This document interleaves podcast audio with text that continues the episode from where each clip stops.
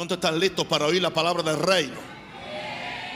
Oh, tiene las manos mientras yo hago una, una declaración de poder y de fe, una oración.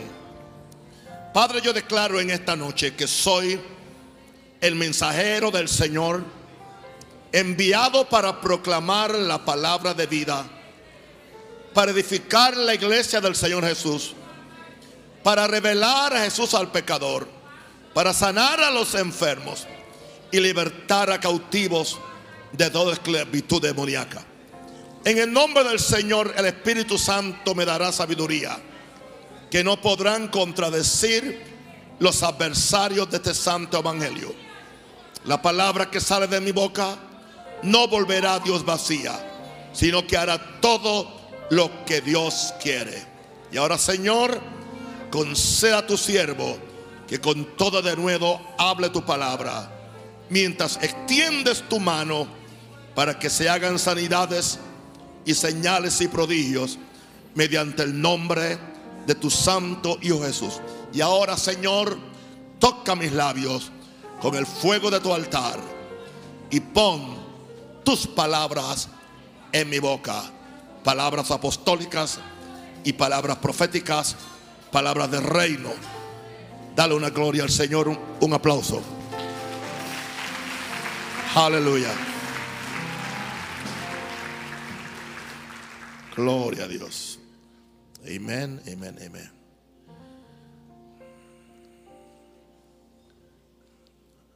Gloria a Dios.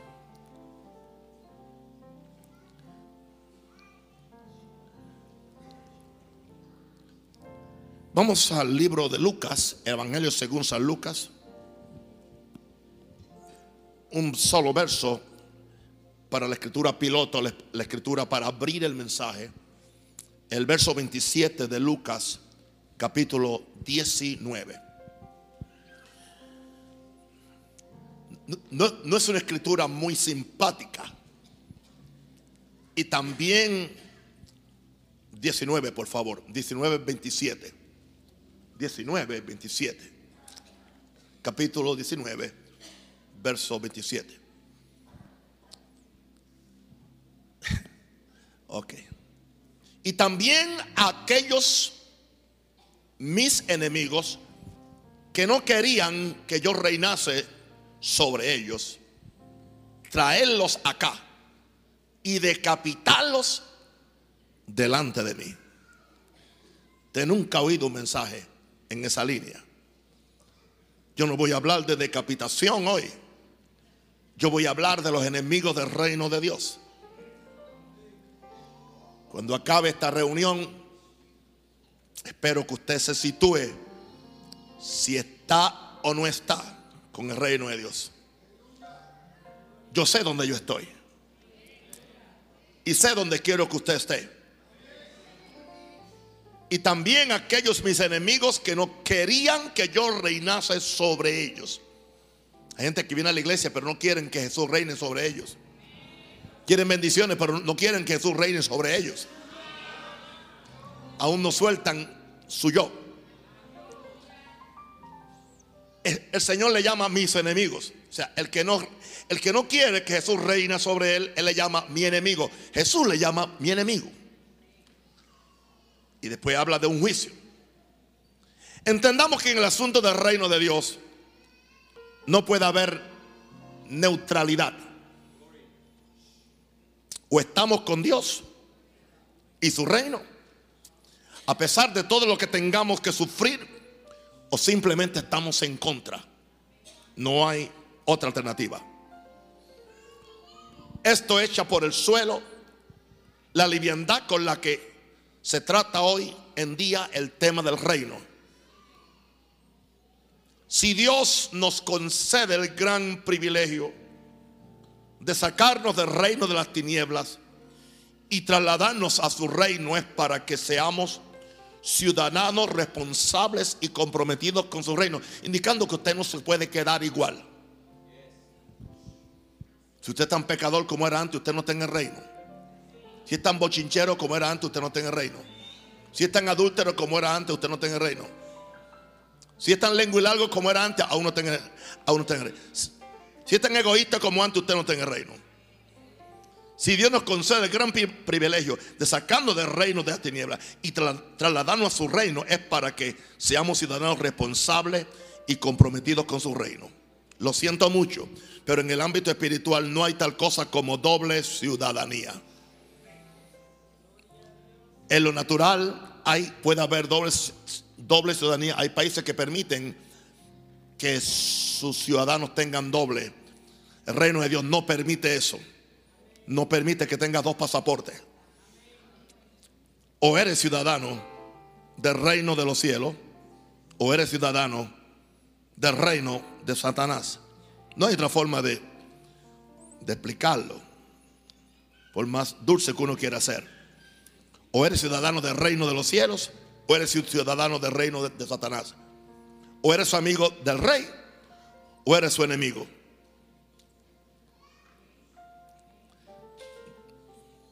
Decía Shakespeare, ser o no ser. To be or not to be. Aleluya. Gracias. No se asusten.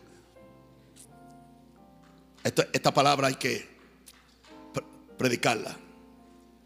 Ok, entonces vamos a ver quiénes son los que son enemigos del reino de Dios.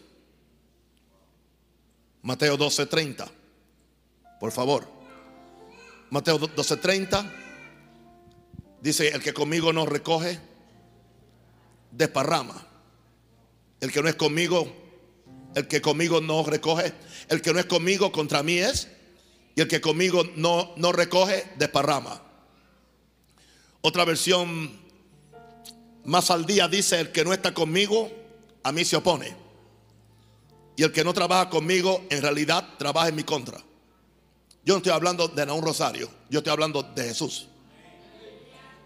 Estas son palabras textuales de, Jesús. Jesús requería una entrega absoluta. Entonces, ese evangelio que hay hoy, en día con esta liviandad no es el de Jesús. Él hablaba de un discipulado responsable. Él hablaba de tomar la cruz y de una negación diaria. Él hablaba de si era requerido dejarlo todo. Y en este caso él dice, el que no está conmigo, a mí se opone. O sea, el hecho de no estar conmigo, aunque aparentemente no hagas nada en contra mía, al no hacer nada a mi favor, ya estás en contra mía. Eso es serio.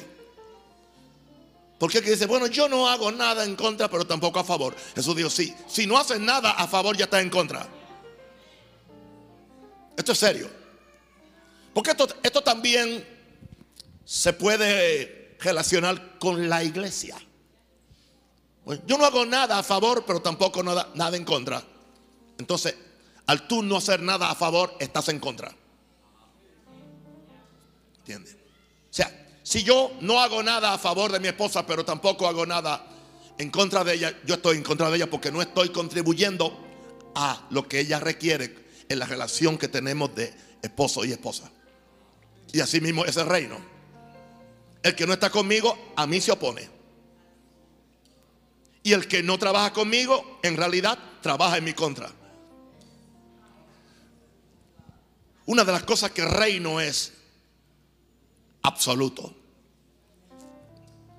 Estamos en un tiempo, hermano, el gran problema que tiene la gente con la palabra apostólica y profética que yo predico es el absolutismo de, la misma. Latinoamérica está acostumbrada a la relatividad teológica a la, a la relatividad bíblica. Por eso estamos como estamos. Por eso mi país, Estados Unidos, ha caído en, en, el bache, en el hueco que ha caído moral y espiritualmente. Al suscribirse a una, a una teología relativista. Las cosas son dependiendo. No, no dependiendo nada. No depende nada. La palabra de Dios es eterna. Es, es absoluta. Cuando hablamos, un ejemplo, la verdad es absoluta. Lo que es absoluto no, no admite lo relativo.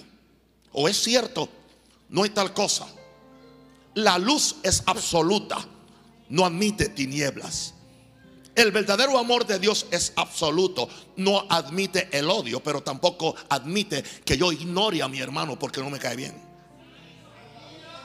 Ignorar a mi hermano ya equivale a odio. Porque todo el que no ama odia. El que ignora odia.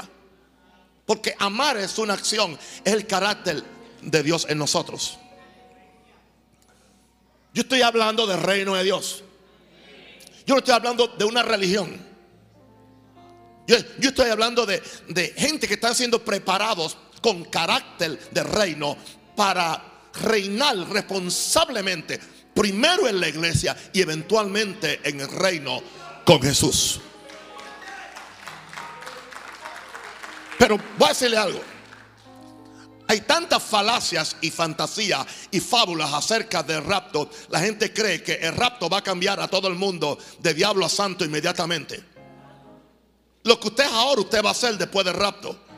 Con la excepción de que su cuerpo es cambiado de un cuerpo mortal a inmortal. Pero usted no va a hacer, el rapto usted no lo va a hacer más santo. Hay gente que van a pasar la eternidad simplemente un número en la gran multitud. Yo no quiero ser un número en la gran multitud. Yo quiero ser parte del gobierno de Dios. Yo quiero ser parte del reino de Dios. Yo quiero ser parte. Oh, gloria a Dios. Levanta la mano y ore. Oh, gloria. Alguien ore en el Espíritu Santo. Aleluya. Basha la mahaya. Reta la macotere le a la macaya. Gloria a Dios. Gloria a Dios.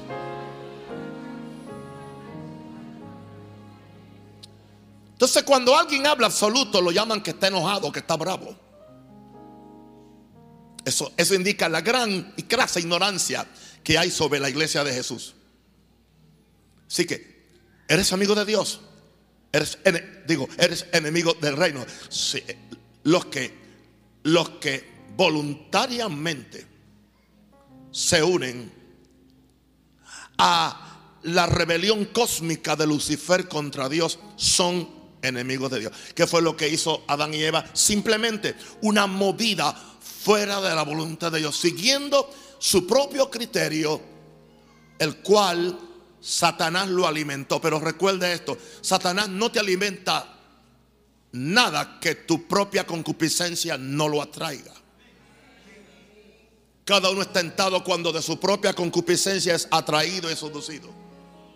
Mentira que es que la hermana no está bien vestida y por eso yo peco. No, tú pecas porque la concupiscencia está en tu corazón. Porque aún estando la hermanita vestida, ya la desvistes con tus ojos. Porque está en el corazón. Pues cada uno es tentado cuando su propia concupiscencia es si fuera así, entonces, entonces en los países árabes no hubiera pecado, no hubiera adulterio. Porque están vestidas de arriba hasta abajo.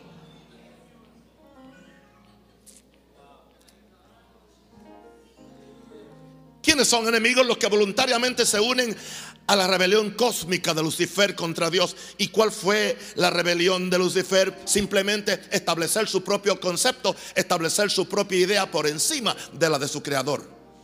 Eso fue todo. No hubo adulterio, no hubo fornicación, no hubo santería, no hubo hechicería, no hubo robo. Simplemente Satanás se tomó atributos que a él no le pertenecían. Yo seré como Dios. Me sentaré en el trono de Dios. Yo sé más que Dios. Yo puedo más que Dios. Yo puedo hacerlo mejor que Dios. Tenga, tenga cuidado que usted no está aquí pensando que lo puedo hacer mejor que Dios y mejor que yo. Porque entonces usted no tendría razón para estar aquí. Se, debería ir usted a abrir su propia iglesia. Ya que sabe tanto. Alguien diga aleluya. Ahora, enemigos de Dios, los que voluntariamente se unen a la rebelión cósmica. Hay una rebelión cósmica de Satanás. Es una, es una rebelión fundada en una sola palabra, prepotencia y orgullo. La prepotencia te hace ver que siempre estás en lo correcto, que siempre estás bien y todo el mundo está equivocado. Ese es, el espíritu de Lucifer, ese es el espíritu de orgullo, ese es el espíritu que nos lleva muchas veces a tener un alto, un concepto más alto de nosotros que el que debemos tener. Ahora, ¿quiénes son los enemigos de Dios? número dos, los que quieren poner un reino paralelo a la par del de Dios. O sea, sí, quiero el de Dios, pero voy a poner otro, otro paralelo al de Dios. Me gusta el reino de, Dios. Quiero las bendiciones del reino de Dios. Simplemente que yo voy a ponerle otro reino paralelo al reino. Aquí está el reino de Dios y aquí está el otro. ¿Y cuál es ese reino paralelo? Quiero explicarte bien claro. Ese reino paralelo, el reino del yo y el reino del humanismo. Eso es todo. Cuando el yo se, cuando, el yo se hace Dios, cuando el yo se hace rey, cuando el yo se hace eh, eh, eh, tu factor determinante o el factor que tú usas para tú medir todo. Y te digo una cosa, el yo muchas veces está equivocado. No puedes permitir que tu yo sea tu Dios o sea tu rey. Por eso Pablo dijo, con Cristo estoy juntamente crucificado, ya no vivo yo, mas vive Cristo en mí. Así que los que quieren poner un reino paralelo a la par del de Dios, el reino del yo y el reino del humanismo, entonces terminan siendo enemigos de Dios porque hay un solo gran yo soy y se llama Dios.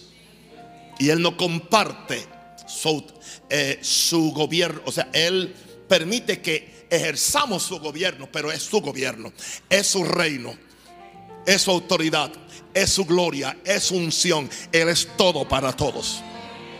Y Él está buscando un pueblo que se someta completamente a Él y que se, someta a su reino y que puedan, eh, esa, esa por cierto, esa es la, la, única iglesia que le va a manifestar la multiforme sabiduría de Dios a principados y potestades en lugares, en lugares celestiales. ¿Cómo usted le va a manifestar? ¿Cómo una iglesia o un ministerio le va a manifestar la multiforme sabiduría de Dios a principados y potestades en lugares celestiales que están bajo el dominio de Lucifer o Satanás? ¿Cómo una iglesia prepotente, orgullosa y carnal lo podrá hacer? Imposible. Tiene que ser una iglesia que refleje el carácter de Jesús, la justicia de Jesús, la sencillez de Jesús, la humildad de Jesús ellos son los que le pueden meter los ojos a los dedos a Satanás y decirle, tú te revelaste, nosotros nos humillamos. Tú te quieres hacer Dios, nosotros nos, nos hacemos hijos de Dios y siervos de Dios para servirle en todo lo que Él quiera. Alguien diga aleluya.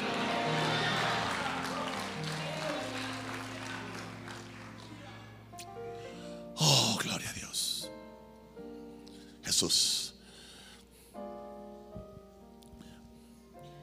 Número tres. ¿Quiénes son los enemigos del reino? Los que creen que pueden ser ciudadanos del reino de Dios a la misma vez que son amigos del reino de las tinieblas. Hemos encontrado, hemos repetido el verso. Cualquiera que se hace amigo del mundo no se refiere a la gente del mundo. Jesús era amigo de los pecadores. Cualquiera que se hace amigo del mundo está hablando del sistema cósmico, del reino de las tinieblas, del reino donde Satanás, la cultura del mundo, la forma del mundo, la filosofía del mundo, aún hay una teología del mundo, hay una prosperidad del mundo, hay hasta una bendición del mundo. Hay una forma del, del mundo hacer las cosas. Ese es el reino de las tinieblas. Ahí que se refiere Santiago cuando dice la amistad con el, con el mundo, con ese reino, se constituye en enemistad contra Dios. El que se hace amigo de ese mundo, de ese reino, se constituye en enemigo de Dios. No es la gente, no son los pecadores, no es el sistema. Padre Santo. Jesús nos dijo en Mateo 6, 24. Ninguno puede servir a dos señores. Ninguno puede servir a dos señores. Porque o, aborrecerá al uno. Entonces ninguno tampoco puede servir a, a dos reyes. O a dos reinos. Ninguno puede servir a dos reinos. A dos reyes. Porque Jesús no solamente es Señor, es Rey. ¿Cuál es el título que tiene en el muslo? Rey de reyes y Señor de señores. ¿Cuál es el título que tiene? Rey de reyes y Señor de señores. Él es rey de un reino. eterno, incomovible. Mateo 6:24, ninguno puede servir a dos señores porque o aborrecerá al uno. O sea, que no puede haber algo, no puede haber un cristiano híbrido con los dos reinos, o sea, con una, una pierna es de, un reino, otra es de otro. Usted hermano que dice, es que yo tengo una pierna, ya no, no, no. Usted no tiene una pierna en el mundo, otra en el reino. Usted tiene las dos en el diablo. No hay tal cosa. El que está en el reino está completito o no está. O le sirve o no le sirve. O está completo o no está completo. Alguien diga aleluya.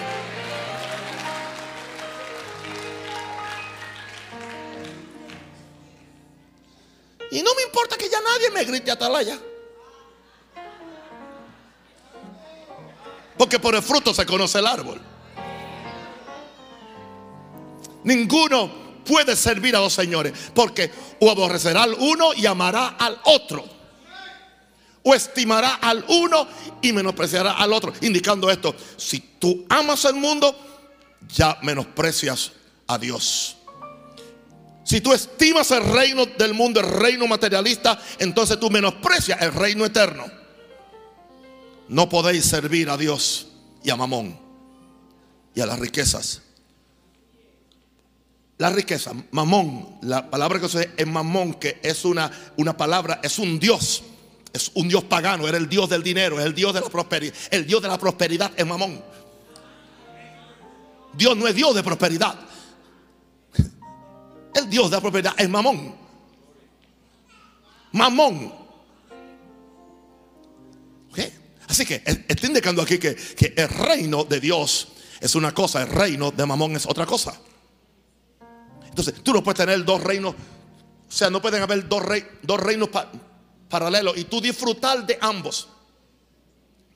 Por eso yo tengo problemas con personas sea que, trabajen en la cultura del país o, o, trabajen en la política del país y ellos dicen, no, no, no, cuando yo estoy en el gobierno, eso no tiene, mi cristianismo no puedo mezclarlo. O sea, no llevan el reino donde ellos van. El reino para ellos simplemente es algo religioso. Es una toga que se ponen como la que se pone el juez cuando va a entrar al tribunal a hacer sus funciones.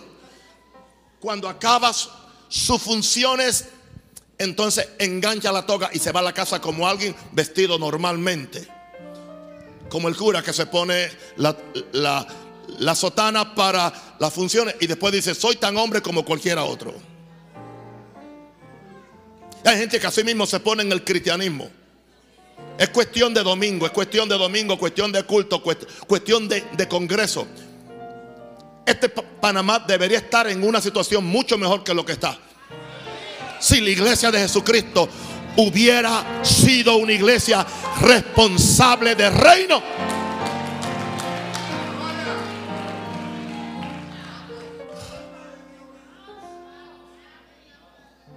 ¿Y por qué lo tiene que decir un extranjero? Porque los de aquí no quieren decirlo. Hello. Y Dios me mandó aquí, gústete o no te guste.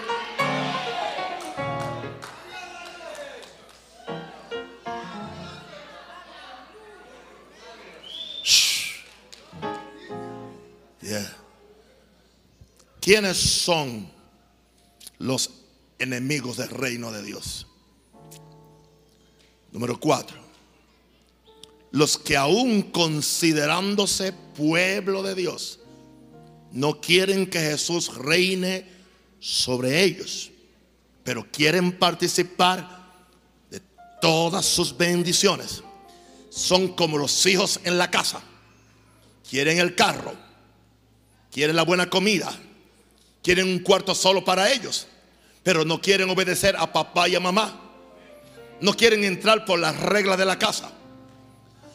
Y dicen, es que yo soy hijo. Es que esta casa también es mía. Aleluya.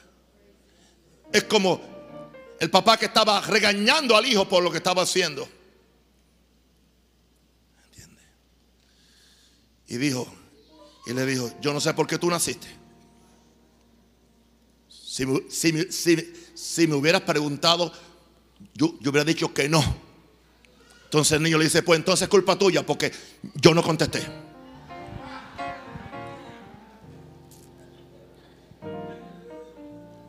Estamos hablando en conceptos que tú, tú entiendas cuando comparamos lo, lo natural con lo espiritual. Y es lo mismo con la iglesia. ¿Quieren que Jesús los bendiga?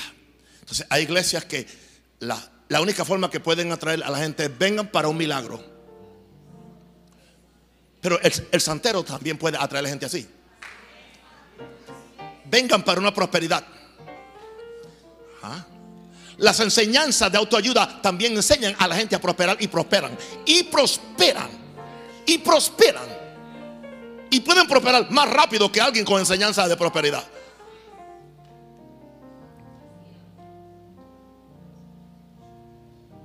Para que la gente venga, hay que decirle los fragmentos, lo que el pedazo de bendición que Dios le quiere dar.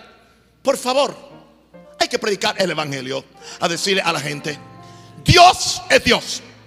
Jesús es rey. Él demanda servicio. Él demanda adoración. Él demanda que nos rindamos a Él. No hay otra razón. Yo no dije que Él no va a bendecirte. No dije que no puede sanarte. No, no dije que no puede ayudarte. Él puede hacer por ti mucho más abundantemente de lo que tú pidas o tú pienses. Pero busca primeramente el reino de Dios y su justicia y todas las demás cosas son que añadidas. Jesús. Lucas 9, verso 12 al 14. Dijo pues Jesús. Jesús dijo esto en el verso 12 de Lucas 19. Un hombre noble se fue a un país lejano para recibir un reino y volver. Y llamando a diez siervos suyos, les dio diez minas y les dijo, negociad, entre tanto que vengo. Les entregó capital para trabajar, les entregó dones, les entregó habilidades, podemos decir, les entregó unciones, les entregó oficio, les entregó ministerio. Que por cierto, las minas no eran de ellos. El ministerio no es mío. Si tengo una unción, no es mía. Si tengo un oficio, me lo dieron. Si tengo un don, es de Dios. Si hay algún poder, es Dios quien lo da. Él me lo da para que yo negocie o para que yo lo trabaje entre tanto que Él venga. Eso sucedió con aquellos diez siervos a los cuales les dio diez minas.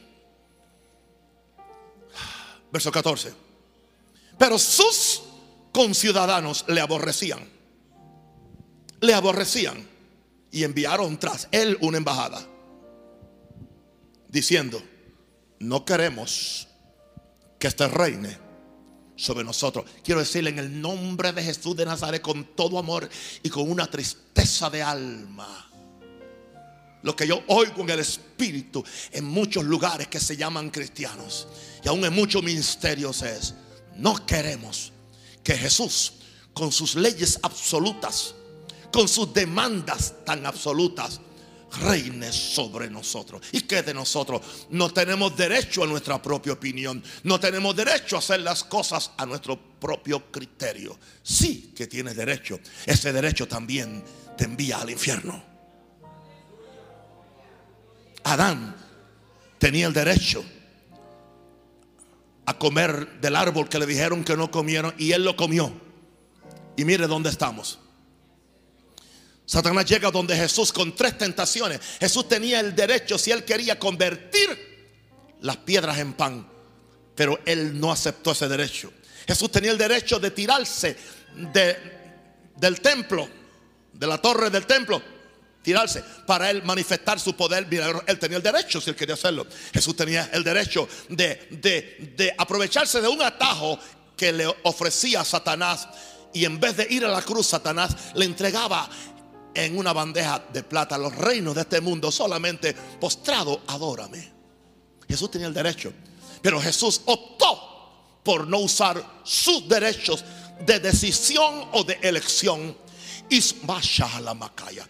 Y sujetó su voluntad, sujetó sus apetitos a Maquija Masaya, sujetó sus deseos, sujetó lo que a él le convenía a la voluntad absoluta del Padre.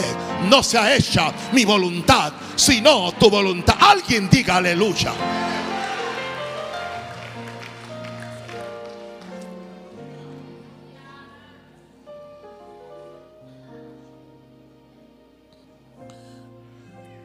Hoy yo, no hice ningún artículo en, las redes sociales, pero escribí un pequeño tweet y el tweet yo, yo decía, en las mansiones en el cielo yo quiero estar cerca de Pablo para que pasemos la eternidad comparando notas de nuestras predicaciones.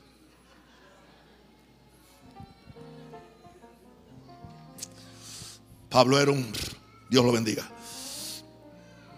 No queremos que te reine sobre nosotros. En otras palabras, ¿qué? Ok, pueblo de Dios, no quieren que Jesús reine sobre ellos, pero quieren participar de sus bendiciones. Como le dije, el niño en el hogar no quiere, no quiere llegar a tiempo, no quiere ser responsable, no quiere ayudar a botar la basura, no quiere tan siquiera ser responsable con papá y decirle buenas noches, te quiero, ¿entiendes? Nada de eso, pero quiere que demandas. Y hay una iglesia igual.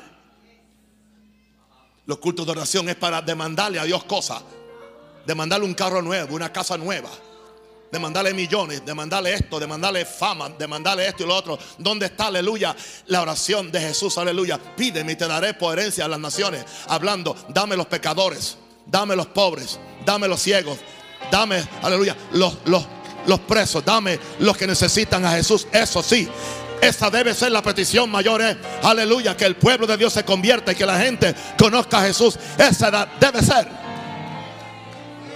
Yo no dije que Dios no te va a dar otras cosas. La fe tiene tremendo poder para conseguir cosas.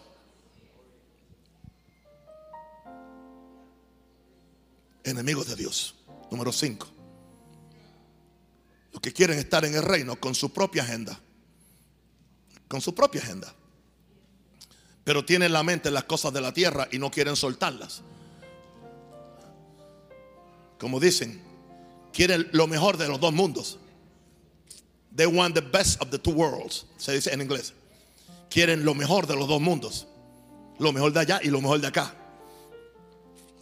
Los que quieren estar en el reino con su propia agenda, pero tienen la mente en las cosas de la tierra y no quieren soltarla. Hubo un muchacho que vino así donde Jesús. Conocemos todos la parábola, no la parábola, sino la historia. No fue una parábola. Esto, esto sucedió. Fue un joven rico que vino donde Jesús el hombre vino donde Jesús a, decirle, maestro bueno, ¿qué tengo que hacer para heredar la vida eterna? ¿Qué tengo que hacer para heredar la vida eterna? Él quería heredar la vida eterna. Nada, él, quería, él, quería la salvación. Y usted se va a encontrar con, con gente que quiere la vida eterna, que quiere la salvación, pero quieren la salvación más la otra cosa. Quieren la salvación sin soltar lo que el reino le va a pedir. Y quiero que tú entiendas algo. Mírame bien. A cada uno de nosotros el reino le exige algo diferente. No podemos usar una ley para todo el mundo. Porque lo que Jesús le pidió a este joven, no se lo pidió a Nicodemo, no se lo pidió a Saqueo. Saqueo lo dio voluntariamente.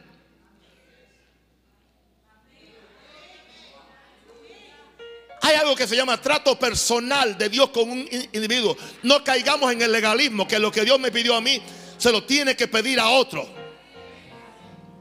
Jesús dijo, hay, hay personas que se, se hicieron eunucos por el reino. O sea, el reino los obligó a no casarse y dedicarse totalmente espiritual mi cuerpo solamente para Dios. No hay nada equivocado con eso. Pero tú no puedes hacer una ley ya que yo lo hice, todo el mundo tiene que hacerlo. Es como si Dios te pide a ti el 20%, te lo pidió a ti, no se lo pidió a tu hermano. ¿Me entienden? Ahora, vamos a Lucas 18, 22 para que usted vea Jesús oyendo esto le dijo, aún te falta una cosa. Porque Jesús le preguntó, ¿sabe, ¿sabe los mandamientos? Oh, el muchacho había estado en la escuela dominical, los recitó toditos, todos, algo más, maestro. Sabía la letra, sabía la letra, pero no sabía el espíritu. Jesús oyendo esto, oh, bien has dicho, pero aún te falta una cosa. Una cosa solamente, una cosa. Hay gente que se van al infierno por una cosa. Yo los he visto. Tienen la, una mujer, tienen otra afuera. Pero es que yo no puedo, yo no puedo. Yo no puedo. Yo quiero servir al Señor, pero yo, no puedo dejar esa otra mujer porque hay, hay lazos, hay cosas. Yo no puedo.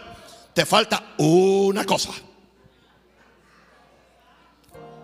Es que yo no puedo. No, no, no. Es que tú no quieres es que tú quieres el reino más la otra cosa. Y no funciona. Hay personas que tienen, entiende, una egolatría. Egolatría es la adoración del ego y no quieren soltarla. El Señor le dice, ¿quieres entrar al reino? Suelta la egolatría. Suelta la egolatría. Tú no eres la cuarta persona de la deidad. Hay solamente tres. Suéltala. Pero ¿sabe qué hacemos? ¿Qué hacemos? Eh, maquillamos esas cosas de dignidad. No, es mi dignidad. Es mi imagen interna. ¿Quién soy yo? Nadie puede quitarme ser quien soy yo. Se llama egolatría. Yo no debo existir. Simplemente yo debe ser el trono donde Jesús se siente. Y se convierte en el gran yo soy. Alguien diga aleluya.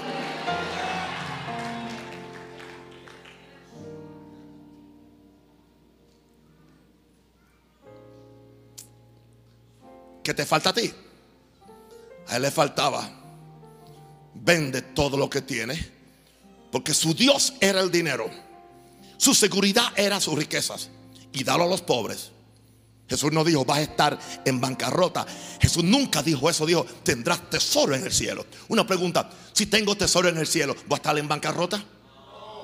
¿Qué sucede? Si tengo tesoro en el cielo, cada vez que yo necesito algo, simplemente hago una demanda al cielo y el cielo me da lo que necesito.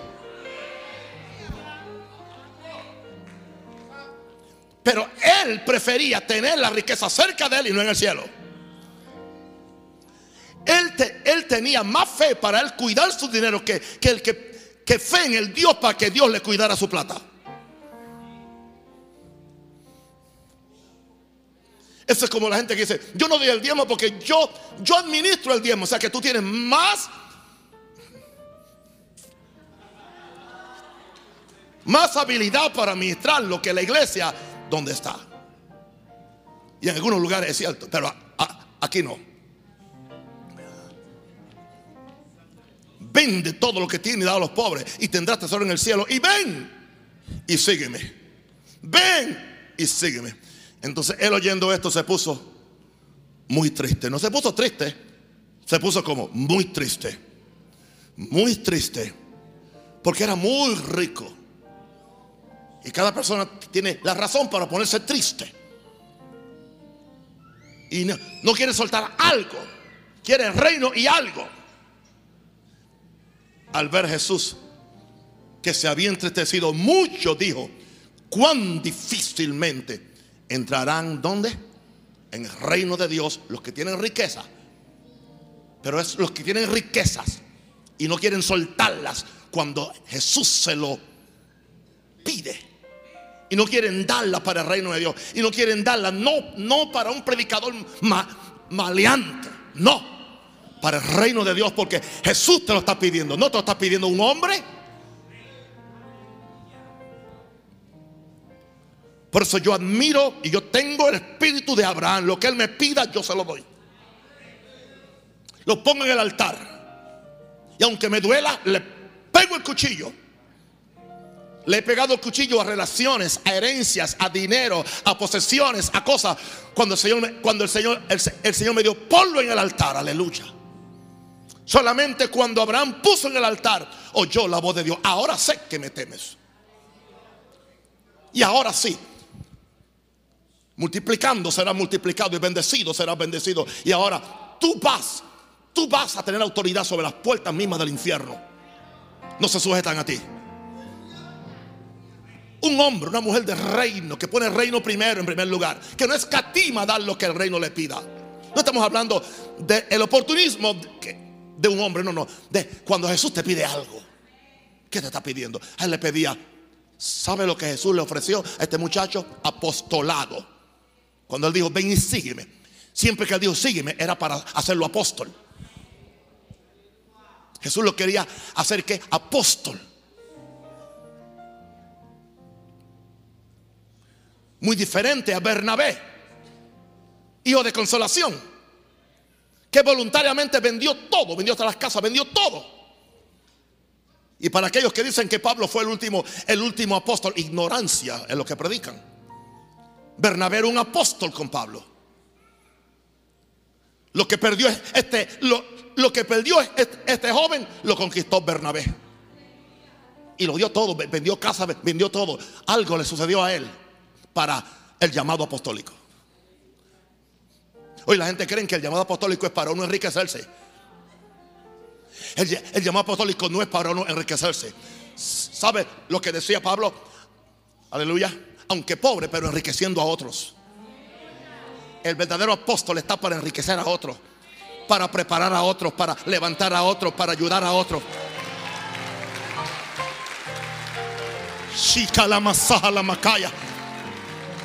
Para ayudar a otro, para impulsar a otro, para subir a otro. Pablo decía, en mí actúa la muerte y en ustedes la vida. Eso es un verdadero apóstol Pablo. Después de Jesús, Él es mi héroe en la Biblia. ¿Qué es lo que mueve a uno? ¿Qué es lo que mueve a uno? ¿Qué, es lo que mueve a uno? Le decía yo a alguien, hace algunos meses, yo quisiera ser del montón. Yo no quisiera ser ni apóstol, ni pastor, ni nada. Yo quisiera ser como todo, tú, todo el mundo. Sería más fácil. Qué, qué interesante.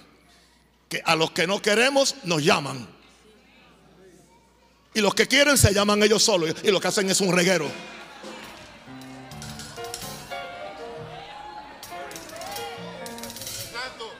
Oh, glory, glory, glory, glory, glory. Alguien diga aleluya.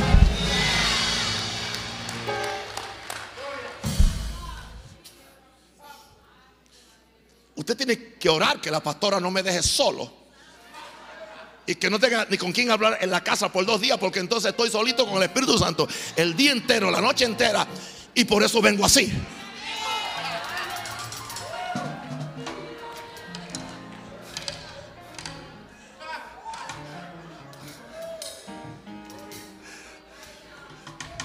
Kira Basala. Aleluya. Aleluya. Levanta la mano, dale gracias, dale gracias. Dale gracias por la palabra, dale gracias por el reino de Dios. Algo Dios está haciendo en ti. Algo está haciendo Dios en Panamá. Algo grande viene, algo poderoso viene. Dios lo va a cambiar. Dios va a levantar una iglesia de reino. Una iglesia poderosa, gloriosa, sin mancha y sin arruga, ni cosa semejante. Uh.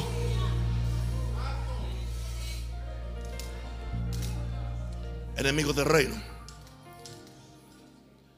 En Mateo 13, 24, dice, Mateo 13, 24, le refirió otra parábola diciendo, el reino de los cielos es semejante a un hombre que sembró buena semilla en su campo. Sembró buena semilla en su campo, pero mientras dormían los hombres, vino su enemigo y sembró cizaña entre el trigo y se fue. La cizaña que sembró el enemigo en el campo del Señor. El enemigo sembró cizaña en el campo del Señor. Y sabe una cosa, esos son los mismos que siembran cizaña en el reino. El que es cizaña siempre está sembrando lo que él es. El que es trigo siempre está sembrando trigo. Así que si tú vives sembrando cizaña, eres cizaña, eres.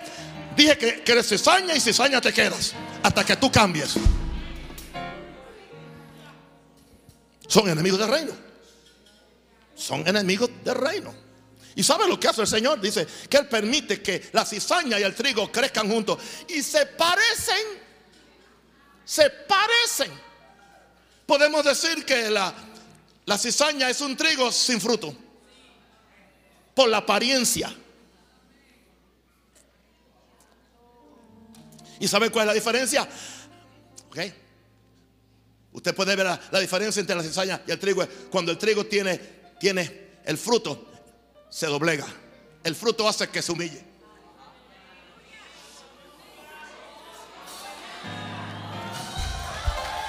¿Usted oyó eso? ¿Usted oyó eso? Cuando está cargado de trigo, ¿qué hacen? Se dobla, se doblega, se humilla. Aleluya. Se somete. Es tierno. Aleluya. Por la cizaña, como nunca tiene fruto, está paradita. Paradita. ¿Usted ha visto gente que nunca se doblegan? Siempre están paraditos. Tienen una opinión sobre todo y sobre todo saben de todo menos del reino.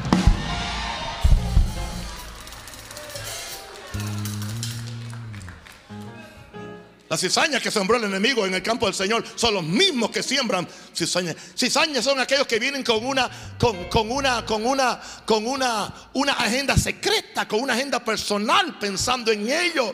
¿Qué puedo conseguir? ¿Qué me pueden dar? ¿Cómo se va a hacer? Aquí estoy yo, el gran yo soy, llegó. Por favor.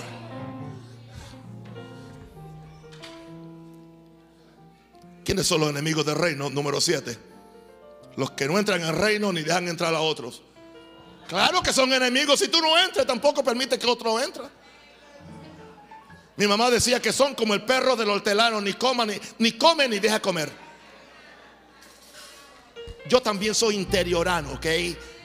Allá le dicen jíbaros. Yo soy jíbaro. Campesino de Puerto Rico le llaman un jíbaro. Yo soy un jíbaro. Yo sé lo que es andar con los pies así, con los dedos así, todos, abiertos cuando chiquito, sin zapato. Y a mí no se me ha olvidado de dónde yo salí. Para que no se me vaya la cabeza.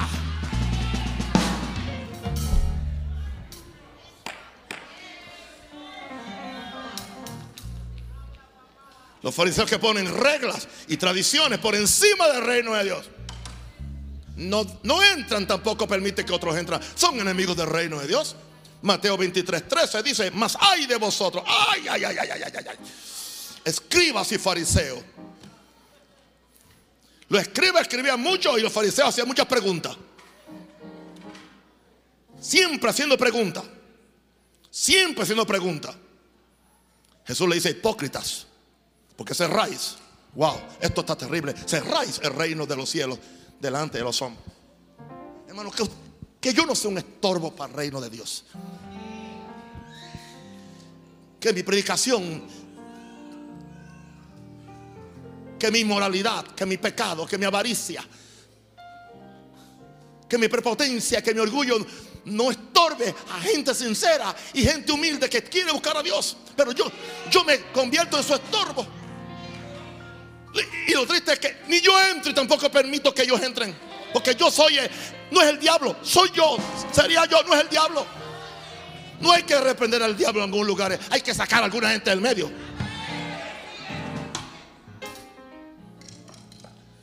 Jesus Christ. Cerráis el reino de los cielos delante de los hombres. Pues ni entráis vosotros. Wow. Ni dejáis entrar a los que están entrando. Fíjense, estaban entrando, estaban entrando. Pero entonces alguien vino y se convirtió en un obstáculo. Dios nos guarde, hermano. Jesús dijo que, que el que causa eh, impedimento para que alguien tenga el reino es mejor que se, se, se amarre una piedra de molino y se vaya allá y se tire en el Pacífico aquí o algo. Él dijo en el mar, yo digo aquí en el Pacífico. No, no estamos para hacer piedra de tropiezo, ni hermanos débiles, ni a pecadores, ni a los que están empezando a buscar el reino. No debemos ser tropiezo. Hermano, si yo creo que lo ofendí a alguien, le pido perdón.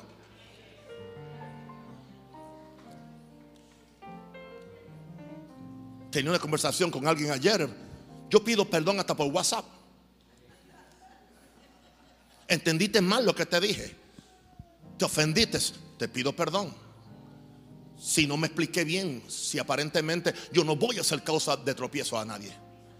Por la, por la causa mía, nadie va a dejar de entrar al reino. En, en cuanto dependa de mí, yo voy a hacer lo que esté a mi alcance. Si tengo que humillarme, si tengo que orar, si tengo que ayudarlo, yo, yo no, yo, esto a mí me ha costado de- demasiado mucho. Estoy bastante cerca del reino de Dios, bastante cerca. Y Cristo viene pronto, hermano. Cristo viene pronto. No falta mucho tiempo, no falta mucho tiempo. Arregla tu vida con Dios, arregla tu vida con Dios, hermano. Queda muy poco tiempo. Este mundo no aguanta este azote que hay. No lo aguanta. Algo está en el ambiente. Algo se siente raro. No sé de ti. Algo se siente raro. Yo lo siento raro.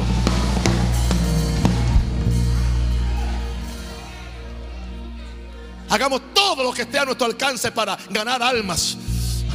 Aleluya, para bendecir a un pueblo. Para ayudar a una iglesia que reconquiste a Jesús otra vez. Yo no quiero ser un enemigo del reino. Que ni entro yo ni permito que otro entre. Nosotros no estamos para estarle poniendo zan- zan- zancadillas a la gente para que se caigan. Hay cristianos que están, se pasan poniendo zan- zancadillas a otros. No estamos para eso, hermano. No. Aunque sea débil, no le ponga zancadilla. Vamos a ayudarnos unos a otros. Vamos a morir a nuestros preceptos, a nuestras cosas, para que Jesús sea Rey y Señor, para que su reino venga y se manifieste. Alguien diga aleluya.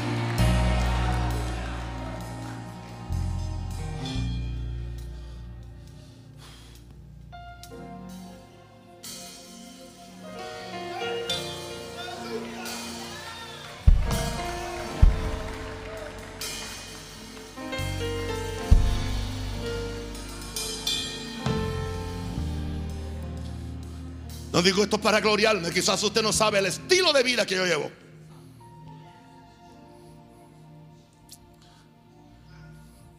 Cuando despedí a los nietos el, el miércoles por la noche en el aeropuerto, a los cuatro, les dije, yo quiero que ustedes entiendan, mis niños. Yo casi no tuve tiempo para estar con ustedes.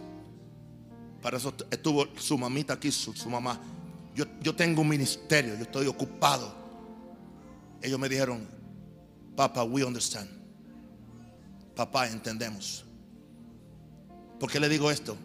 Para que usted vea el nivel de compromiso que uno tiene. No porque nadie te lo impone, es algo que está adentro. Y cuando sale de adentro, no es legalismo, es consagración, es entrega, es entrega, hermano. Cuando uno ama a la iglesia, cuando uno ama a la gente, cuando uno ama a los pecadores y quiere que le añada algo, y cuando uno ha llegado a amar un país como el país que lo vio nacer.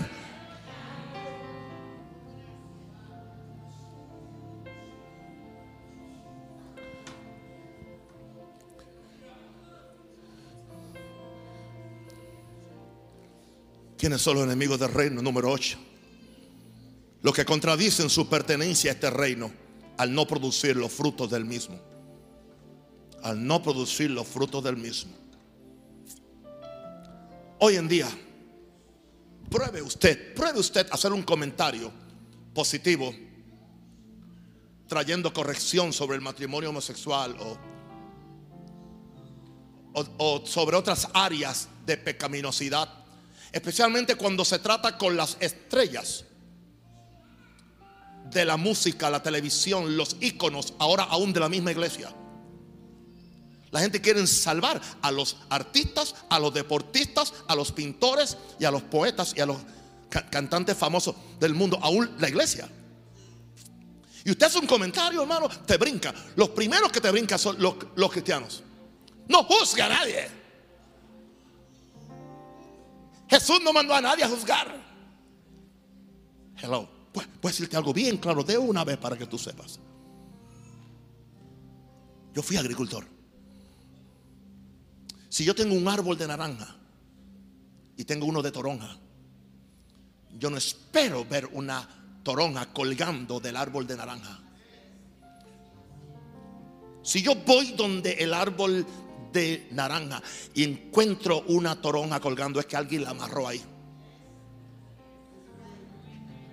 Y si yo le hablo al árbol de naranja, ¿qué tú haces con un fruto incorrecto? Yo no estoy juzgando al árbol. Yo estoy inspeccionando el fruto. Hello. Claro que el Señor no me mandó a mí a juzgar, pero yo puedo inspeccionar el fruto. Porque si alguien me dice que está en el reino, yo quiero ver justicia, paz y gozo en el Espíritu Santo. Que son los primeros tres frutos del reino. Yo no te estoy jugando. No me juzgue, no me juzgue, no me juzgue. Solamente Dios sabe. No, no, no, no, no. Por su fruto se conoce el árbol. En inglés, en inglés le, llaman un cop out. Un cop out es una excusa, ¿no? Una excusa es a cop out. Para todo el mundo salirse con lo suyo y que no haya una corrección. ¿Qué sucede? Entonces ahora nos quedamos sin autoridad moral para enseñar a nuestros jóvenes. Porque es lo que la sociedad dice. Entonces, no los podemos enseñar en, Génesis o en Jeff. O no, no podemos en el hogar mismo. Los padres cuánto sufren con los hijos. Porque están siendo bombardeados aún desde los mismos libros cristianos. No estamos para juzgar a nadie. No, estamos, no, no, no, no, no.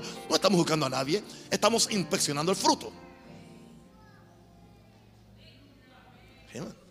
Si tú dices que eres cristiano y yo te pongo adulterio y yo te corrijo o te exhorto, yo no te juzgué. Yo te estoy diciendo, ese no es, ese no es el fruto de un cristiano. Eso es todo. Yo no estoy siendo mal, yo no estoy siendo eh, eh, eh, insultivo. No, tú tienes que arrepentirte, buscar a Dios para que seas salvo. Punto. O sea, o sea, no, o sea, tampoco hacemos burla de nadie, nada de eso. No, no somos malcriados, o sea, no somos crueles, pero podemos corregir, podemos exhortar. Dice, entre tanto que aquel día se acerca, exhortaos los unos a los otros. ¿Y en qué área nos exhortamos? Cuando vemos que el hermano no está dando los frutos que debe dar. O es peor que esté engañado que está dando frutos que no son los frutos dignos del reino, frutos dignos de arrepentimiento. Y esta gente son enemigos del reino. ¿Por qué? Porque contradicen su pertenencia a este reino al no producir los frutos del mismo. Mateo 21, 43 y termino esta, este excitante mensaje positivista. En Mateo 21, 43 digo, por tanto os digo, escuche esto, que el reino de Dios será quitado de vosotros. Ah, quitado. Se puede quitar. Una iglesia puede perder el reino un predicador puede perder el reino. Una persona puede, un país puede perder el reino. Por tanto, digo que el reino de Dios será quitado de vosotros, de un grupo, y será dado, dado a gente que produzca los frutos de él. Yo lo siento. Yo no quiero que lo que es mío me lo quiten. Yo oía predicado desde muy pequeñito. Yo oía predicado, no dejes que nadie tome tu corona. No permita que nadie tome tu corona. Aleluya. Yo no voy a permitir que nadie tome mi corona. Y que nadie tome la parte del reino que a mí me pertenece. Quiero que tú entiendas esto, querido. Tu pastor no está bravo, no está enojado. Está intenso.